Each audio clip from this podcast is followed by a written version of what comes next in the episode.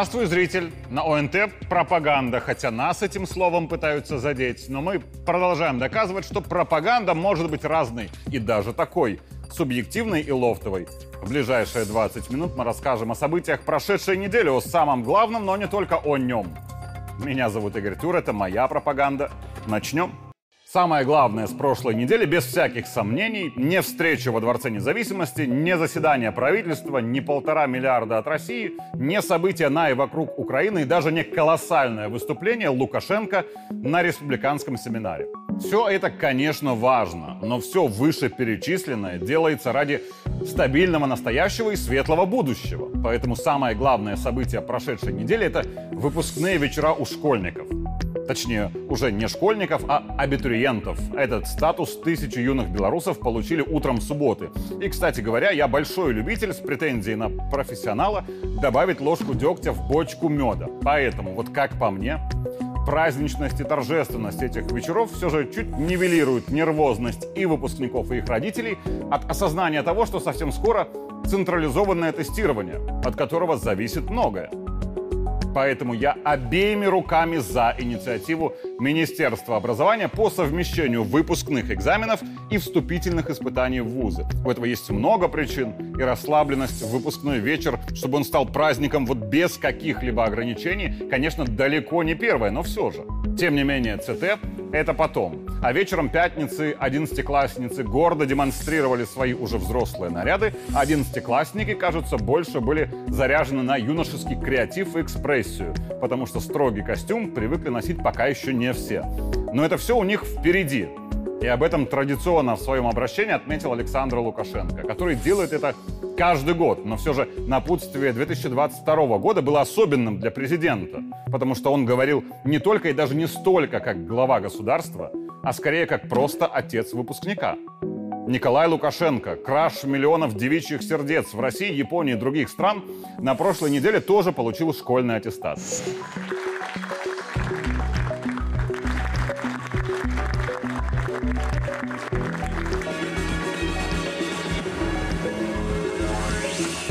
Вообще, младший сын президента не любит повышенного к себе внимания от прессы и чаще всего далеко не в восторге от телекамер рядом. Поэтому я даже как-то удивился, когда телеканал ОНТ показал эти кадры выпускного вечера.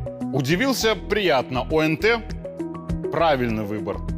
Надеюсь, Николай не обидится на меня за этот инсайт, но в каждой командировке в белорусский регион Коля, если едет с отцом, всегда старается детям, которые пришли с родителями на встречу с президентом, тихонько вручить шоколадки. И единственная его просьба, а порой и требование, не снимать это на камеру.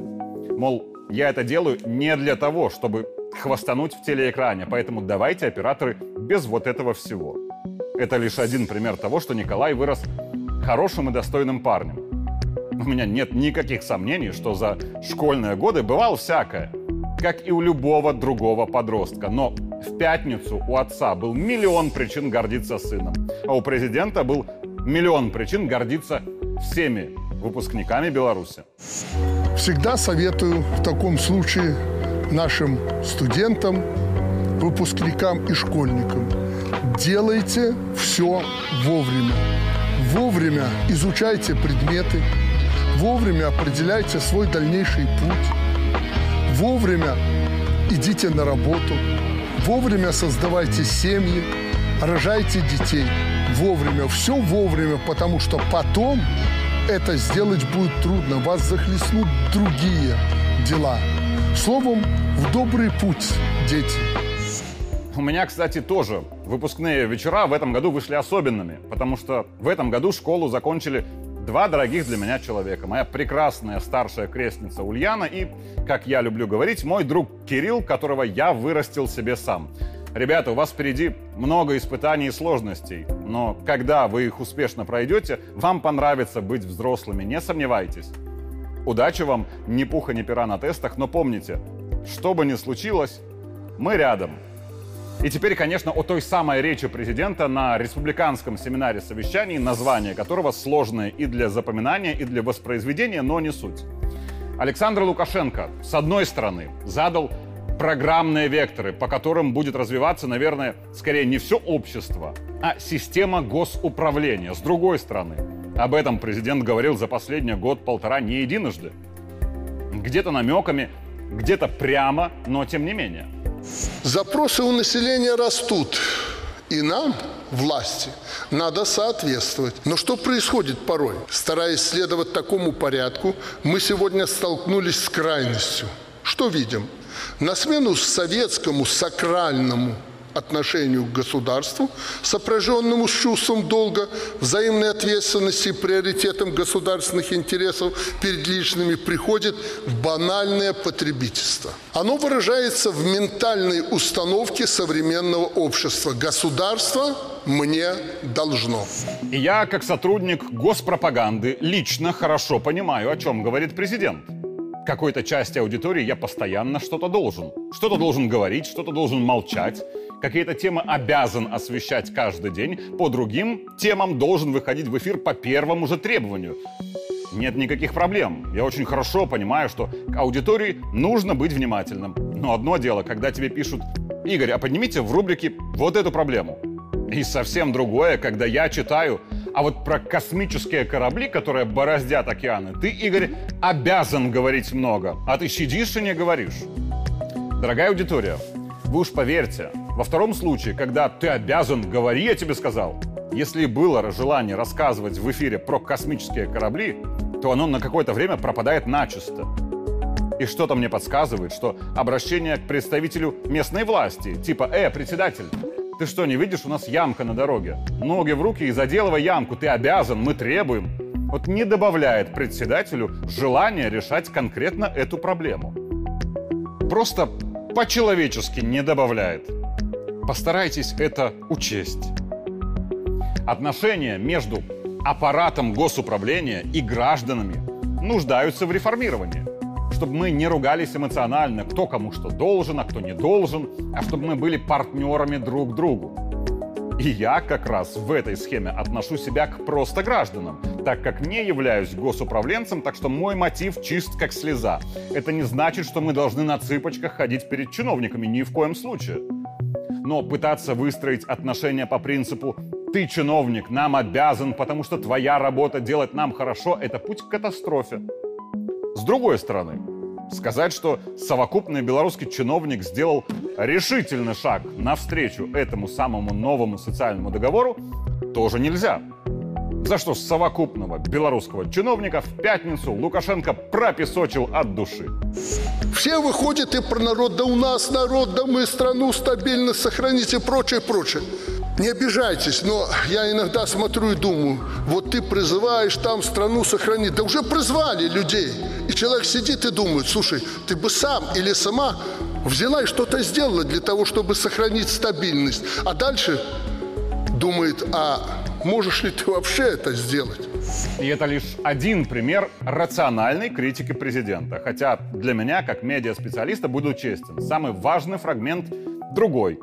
Тот, в котором Александр Григорьевич призывает всю вертикаль управления разговаривать с людьми, нормально разговаривать, а не имитировать публичный диалог с приятными вопросами под заранее заготовленные ответы.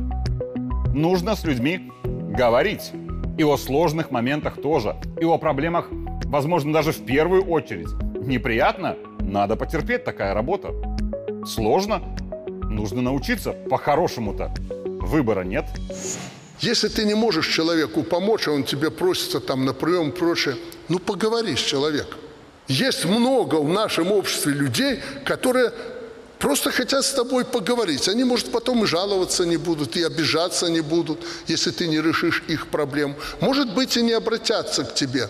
Но с людьми надо разговаривать. При этом нельзя сказать, что здесь у нас вот какие-то нерешаемые задачи. Даже наоборот кризис 2020 и подстегнул многих управленцев и сгенерировал новую плеяду уверенных в себе и в своих силах чиновников. Так что положительных примеров масса.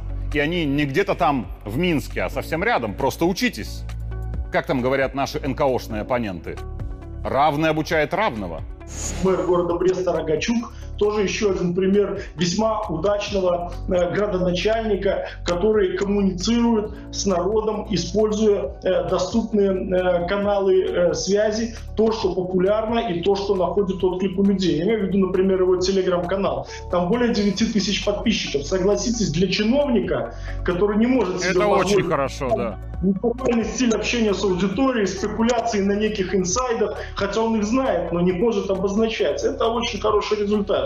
Это очень хороший результат для официального э, должностного лица. Это, мне кажется, те примеры, на которые мы можем равняться в информационной идеологической работе. Ну а остальные должны подтягиваться к таким примерам. Ну а тот, кто, соответственно, не успевает, мне кажется, может быть, тогда стоит подумать о смене деятельности.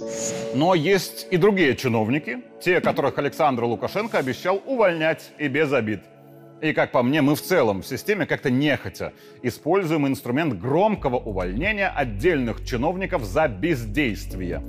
А ведь не увольняя бездействующих, мы обижаем инициативных. Те стараются, рвут на себе жилы за родину, а где-то в соседнем кабинете ровно такой же коллега перекладывает бумажки и посмеивается и нашему инициативному чиновнику становится просто по-человечески обидно. Ну как так-то? Я ж всю жизнь отдаю ради людей, а этот просто сидит и ждет указаний, думая, как бы их выполнить с наименьшими усилиями. И порой, глядя на такие примеры, инициативные чиновники перестают быть инициативными. Так что увольнять и еще раз увольнять за бездействие. Громко так, с медийным освещением. Чтобы бездействовать неповадно было никому. Потому что иногда доходит до вопиющих примеров. Управляющий делами одного из райисполкомов, интересный пример, установил приемный день, пятая среда месяца. За год четыре таких дня оказалось. Но ему, как мне информируют в администрации президента, подсказали, поэтому он и первую, и пятую неделю в месяце ведет эти приемы сейчас. Ну, график помогли сделать. И здесь, кстати, открывается еще один нюанс, о котором тоже очень хорошо в курсе президент. Как-то после 2020-го некоторые граждане начали считать себя ножкой стула, на которой в августе удержалась власть в Беларуси лично Лукашенко. Мол, без меня такого прекрасного страна бы развалилась. И этот прекрасный в 20-м, я не спорю, действительно был молодцом, выполняя свои непосредственные обязанности. Скажу это публично. То, что кто-то не струсил из-за каких-то протестов и не сбежал, а сделал то, что и должен делать под должностной инструкцией, это не героизм. Так и должно быть. А так получается, что у этого стула, на котором якобы удержалась власть в стране, как-то слишком много ножек, и все они какие-то якобы несущие. И вот это самоощущение «я герой 20-го» в некоторых случаях приводит к тому, что чиновник начинает, говоря просто, борзеть. Вот тот же пример, о котором говорил президент. Приемный день в пятую среду месяца. Спасибо, что не 29 февраля, да? И вот человек, который сам себе устанавливал такой приемный день, понимал ведь, что это увидят все, заметят и подумают, что это как-то борзо. Но все равно ведь установил эту каждую пятую среду месяца. Потому что, будьте уверены, думал так, я ж патриот, я же выстоял, я молодец, без меня бы власть рухнула в стране, мне ничего не сделают. Так вот, дорогие ножки стула, быть патриотом и быть за родину нельзя по расписанию под электоральную кампанию. Если вы патриоты, то первая и главная ваша обязанность очень простая. Хорошо делать свою работу. Это, может, не так героически, как рубить БЧБшников, но август 20-го был полтора года назад, и на заслугах того времени ехать до сих пор, саботируя простое и обыденное, не героическое выполнение своих обязанностей чиновника, это неправильно. Уверен, что президент этого не допустит, потому что он сам так не делает. Еще раз подчеркну, это не какая-то глобальная проблема, но частные случаи имеются. Но чтобы у вас окончательно не создавалось ощущение начала крестового похода госсми против госчиновников, заступлюсь за них в другой теме, о которой тоже хорошо проинформирован президент. И это анонимное обращение – которые порой превращаются гражданами не в инструмент исправления каких-то недочетов, если их лучше видно со стороны, а как-то чаще в последнее время этими анонимками госорганы откровенно кошмарятся. Любое министерство и ведомство обязано реагировать на любое анонимное обращение. И несмотря на то, что ответить некому, анонимно же, проводится проверка по каждому случаю. И определенная группа граждан эту серую зону хорошо прочувствовала. И иногда в лицо говорят чиновникам, я вам сейчас устрою, я вас анонимками закошмарю. Как это работает? Допустим, мне не нравится ну, какой-то начальник РОВД в Минске, потому что я условно хотел паспорт получить за час, а он мне сказал, что по законодательству другие сроки. И он совершенно прав. Ну вот я обиделся, я сел за компьютер и за полчаса настрочу 20 анонимок на это РОВД по разным темам.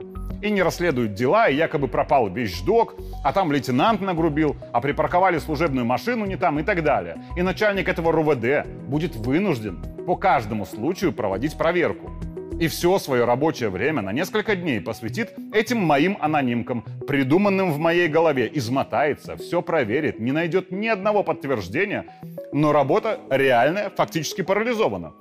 А я потом похожу, вспомню его, опять разозлюсь и накатаю еще 50 анонимок. И важная деталь. Анонимки можно писать и из-за рубежа. Как по мне, в анонимных обращениях, конечно, есть плюсы но больше минусов. Субъективно для всех будет лучше, если мы откажемся от анонимных обращений. Имя, фамилия, номер паспорта. Суть вопроса. Этим мы, кстати, приблизимся к формированию того самого диалога между вертикалью управления и гражданами, о которой говорил президент. Так что я против анонимок. Ведь сколько бы их не было, как-то так получается, что в каждом регионе все равно нужно ждать, пока приедет Лукашенко и все решит. А должно быть иначе. Чтобы Лукашенко приехал, увидел, что здесь местная власть уже приняла все решения, ведь это их работа. И чтобы глава государства оценил уже решения, а не степень к ним подготовки. Именно поэтому мы, госсми, говорим и должны говорить и о проблемах. Не для того, чтобы просто хайповать, как делали наши оппоненты, но все же журналисты или пропагандисты, мне даже так больше нравится, должны помогать гражданам выполнять функцию общественного контроля за работой власти. У нас замечательная страна, самая красивая, сильная и стойкая, с замечательными людьми, умными, добрыми и честными. И система госуправления у нас хорошая, иначе бы мы не выстояли под внешним натиском в 2020-м. Но не бывает идеальных беспроблемных стран. Всегда есть какие-то нюансы, в которых не все получается. И это нормально, это жизнь, это все понимают, и об этом не нужно стесняться говорить. Мы, как страна, станем еще лучше, если вместе какие-то проблемы решим, а не попытаемся сделать вид, что их не существует. Это то, к чему призывают все, от президента до тура. Давайте без злобы, без ругани, выяснения отношений просто сделаем нашу страну лучше, исправив и какие-то нюансы. Скажу за себя, я люблю свою страну. Я считаю, что для моей страны Лукашенко лучший лидер. Но если я просто буду закрывать глаза на какие-то недочеты, которая, кстати говоря, совершенно не критичная, и делать вид, что все вокруг идеально, этим я не помогу ни стране, ни Лукашенко.